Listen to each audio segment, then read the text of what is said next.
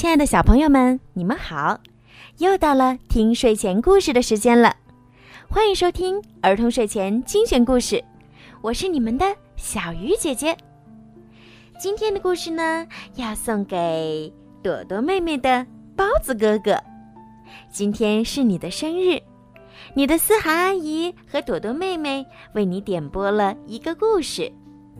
思涵阿姨和朵朵妹妹祝包子哥哥生日快乐，好好学习，天天向上，健康快乐。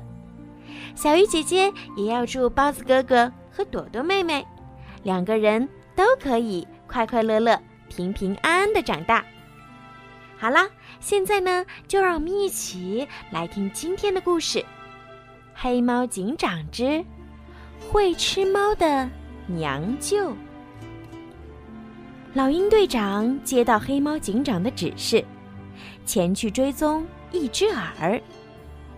在海面上盘旋几圈后，他发现了躺在木板上的一只耳。老鹰队长一个俯冲，向一只耳扑来。一只耳急中生智，用木板当船，拿尾巴当桨。甩掉老鹰队长，快速地向非洲驶去。老鹰队长及时赶回去，向黑猫警长汇报了情况。黑猫警长命令各港口加强戒备，全面通缉一只耳。几天后，一只耳终于到了非洲。他实在是太累了，就躺在椰子树下打盹儿。不知过了多久，一只耳被一脚踢醒。他睁眼一看，正是他的舅舅——吃猫鼠。一只耳冲上去搂住舅舅，哭着将自己的遭遇告诉了舅舅。舅舅带着外甥来到吃猫鼠头的地盘儿，说服头给外甥报仇。头一口答应了下来。于是，一只耳带着吃猫鼠们赶回了家。班仓鼠们见了，十分兴奋。这天夜里，黑猫警长发现了海边的小船。忙安排两名警士守在海边，又提醒黄猫班长提高警惕。半夜时分，森林公安局遭到进攻，吃猫鼠放出毒气，毒晕守卫，让班仓鼠们把公安局砸了个稀巴烂。黄猫班长奋起反抗，却遭到毒气袭击。一下晕了过去。吃猫鼠将黄猫班长绑了起来，逼他交出档案室的钥匙。黄猫班长坚决不肯让步。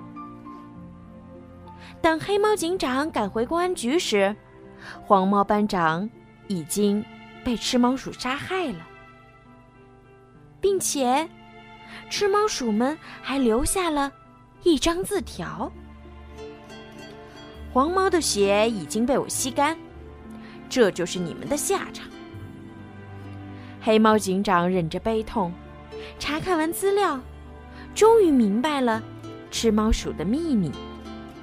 他们会排放毒气。